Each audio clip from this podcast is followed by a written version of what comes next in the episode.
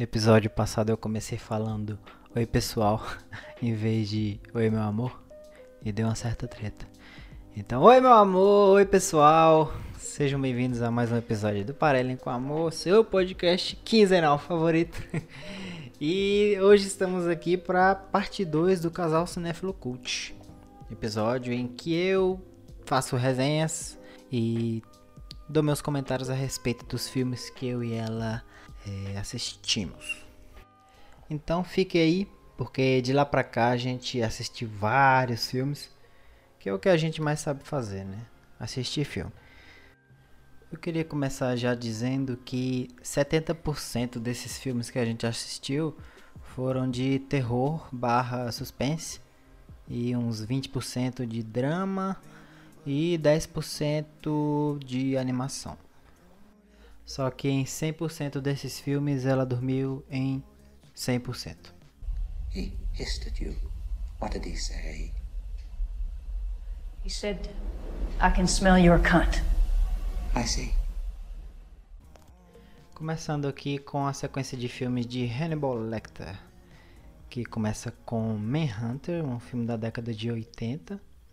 Depois com O Silêncio dos Inocentes, que esse eu acho que é o mais famoso. É, continuando com Hannibal, depois Dragão Vermelho e terminando com Hannibal Rising. Desses cinco aí, a gente assistiu três, na verdade. A gente não assistiu o primeiro, que era o Manhunter, mas a gente viu Silêncio dos Inocentes, Hannibal e Dragão Vermelho. Só que a gente pretende assistir os outros mais no futuro. E, cara, para quem não conhece, Hannibal Lecter, ele é um, um psiquiatra psicopata também, assassino e canibal. E em Silêncio dos Inocentes, o Hannibal ele tá preso. Provavelmente ele foi preso no, no primeiro filme que eu não assisti, mas o FBI tá seguindo um caso de um assassino na cidade e recorre a uma, uma moça, né, um agente do FBI para conversar com o Hannibal para tentar descobrir quem é esse assassino. Né, eles confiando na mente de assassino do Hannibal para tentar conseguir pistas do, do, do, assassino do filme. E o Hannibal entra na cabeça dessa menina, né? a menina chama Clarice, Clarice. No final ela consegue achar o assassino do filme e Hannibal ele consegue escapar da prisão. O cara, o cara é tão foda com a camisa de força, ele, ele mata vários policiais e, e sai da prisão e muda de país. E aí continua na sequência que é o filme Hannibal, e nesse filme, uma, uma vítima antiga do Hannibal tenta vingança contra ele. É, esse cara, ele tá com a cara toda fodida, de cadeira de rodas. E ele tenta a vingança contra o Hannibal, mas no final quem acaba tomando no cu é ele de novo.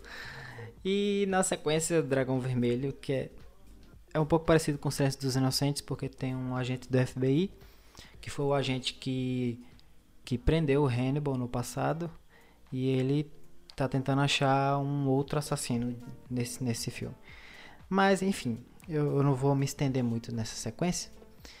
Mas os filmes do Hannibal Lecter valem muito a pena assistir, que são muito bons. Tem diá diálogos ótimos e o ator que faz o Hannibal, ele é muito bom.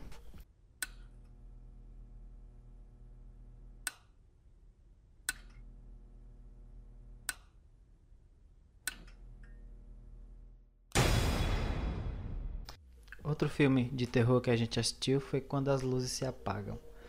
Esse filme ele fala de um casal de irmãos que eles constantemente vê uma aparição quando não tem luz no ambiente, né? Então, quando a luz está acesa, está tudo tranquilo, mas quando a luz se apaga, uma mulher aterrorizante aparece, né? Só o vulto dela mesmo, a silhueta. E aí, no meio do filme, eles descobriram que a mãe dela, na infância, tinha uma amiga que tinha problema de pele. E eu não sei como, mas essa amiga ela virou esse, esse fantasma. Acho que ela morreu.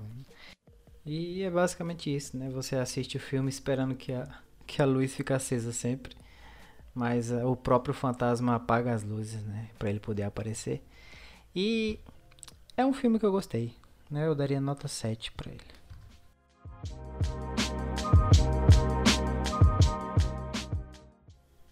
Na sequência aqui temos Um Lugar Silencioso, que é um filme com o John Krasinski, o, o Jim de The Office, para quem já assistiu. E é um filme que eu achei uma temática muito legal. Né? Nesse filme, as pessoas têm que ficar quietinhas, porque o mundo foi devastado por monstros de ouvidos muito sensíveis. Então esses monstros eles matam o que eles ouvirem praticamente. Então as pessoas têm que ficar quietas, fazer o mínimo barulho possível e tem que viver assim, até que esses monstros morram, sejam extintos, né? E tem duas cenas legais nesse filme que eu vou até falar aqui, né? Que o John ele leva o filho dele para uma cachoeira e lá ele dá um gritão, né? E o menino fica assustado, mas pai, a gente vai morrer. Aí ele fala, né? Não, porque aqui tá, a cachoeira abafa o som, então a gente tá seguro aqui. E outra que a mulher do John, que inclusive tá grávida, né? Imagina você parir sem fazer barulho, velho. O neném sem chorar, sem nada. E essa, essa mulher vai descer uma escada ela pisa num prego. Nossa senhora, eu senti a dor daqui. E é um filme muito legal. Por enquanto, todos foram filmes legais, mas daqui a pouco eu vou falar de um filme que puta merda, viu?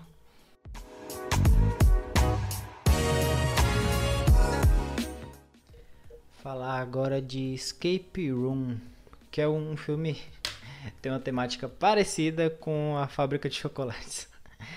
Porque é uma empresa de jogos que tem salas e você tem que descobrir as dicas para sair dessa sala. E aí essa empresa chama seis pessoas e, e em cada sala uma pessoa vai morrendo. Então é, é quase uma fábrica de chocolates que todo mundo vai morrendo no final. Nesse filme, na primeira sala, eles sobrevivem, mas quase morrem queimados.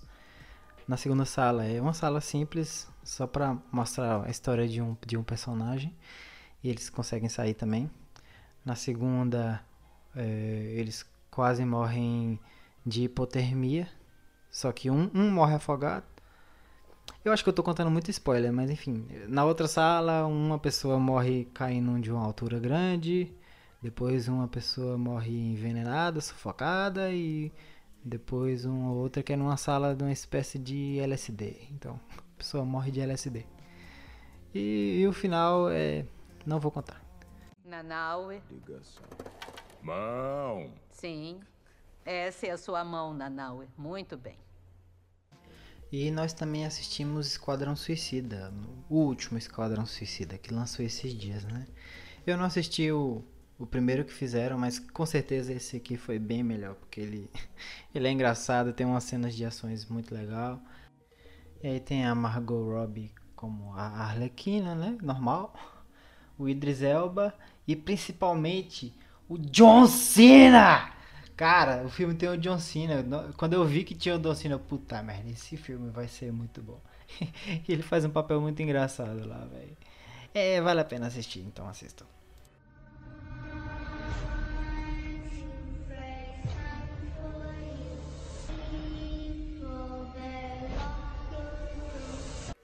E falar aqui rapidinho também de dois filmes que ainda que valem a pena assistir, porque depois eu vou falar de dois que não valem a pena. É, começando com A Hora do Pesadelo, só que é o último, na verdade. O na verdade que foi feita a refilmagem do, dos filmes do, do Fred Krueger. E o Fred Krueger tá diferente, eu preferi ele do, do, do jeito antigo. Mas é um filme muito legal. Pra quem não sabe, A Hora do Pesadelo é o Fred Krueger matando as pessoas quando elas estão dormindo. Então, só que nos sonhos, não de verdade. Só que quando elas morrem nos sonhos, elas morrem na vida real. E outro filme também que a gente assistiu semana passada foi Garota Exemplar.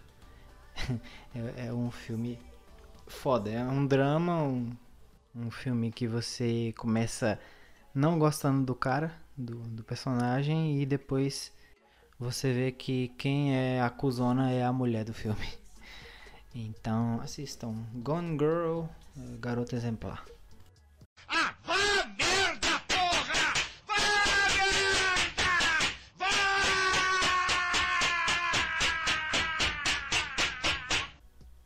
E agora partindo para sessões de filmes ruins que a gente viu. Eu, eu vou falar um que eu acho que ela gostou, mas eu não gostei não. Que foi Mega Tubarão.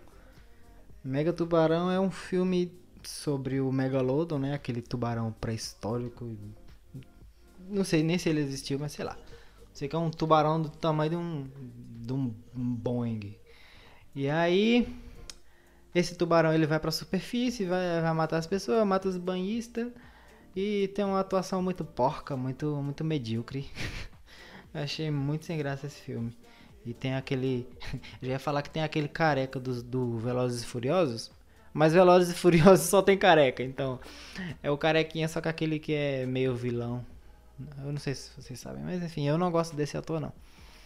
E outro filme que. Nossa senhora. Ah, eu não queria nem falar. É, é estilo. Não, não é estilo Midsommar, é pior que Midsommar. Que eu acho que meus amigos estavam me zoando quando eu falei que esse filme era muito ruim. E eles falaram, como assim? Esse filme, esse filme é ótimo. Que é Hellraiser, Nascido do Inferno. Né?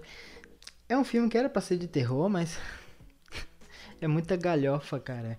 É a história de um cara que ele é sadista e aí ele morreu. E aí ele volta à vida. E ele precisa que a mulher mate uns homens para ele pegar a pele desses caras e poder voltar à vida normal dele. E aí tem uns caras que surgem do inferno lá que estão procurando, procurando a alma desse cara. E aí. Ai, nossa. É um filme que você vê e você espera um plot bom. Mas não, o filme mete monstro. Do nada, assim, mete um bocado de monstro. E é um filme que tem um, um final merda, assim, um meio merda, um início merda. Nossa, não assistam Hellraiser. É. Eu, eu não gostaria de falar isso, mas é pior que Midsommar. Midsommar é ruim, mas esse filme se superou, né? Eu fiquei abismado porque um filme ser pior que Midsommar é, é muita putaria. Então, não assistam Hellraiser.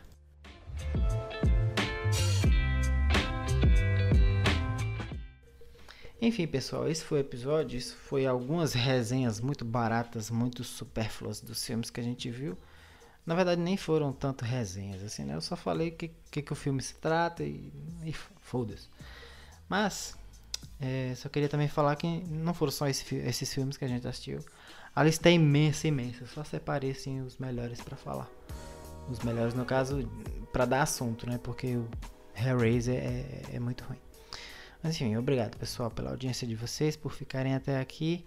E até daqui duas semanas. Beijo, beijo, beijo. Te amo, meu amor.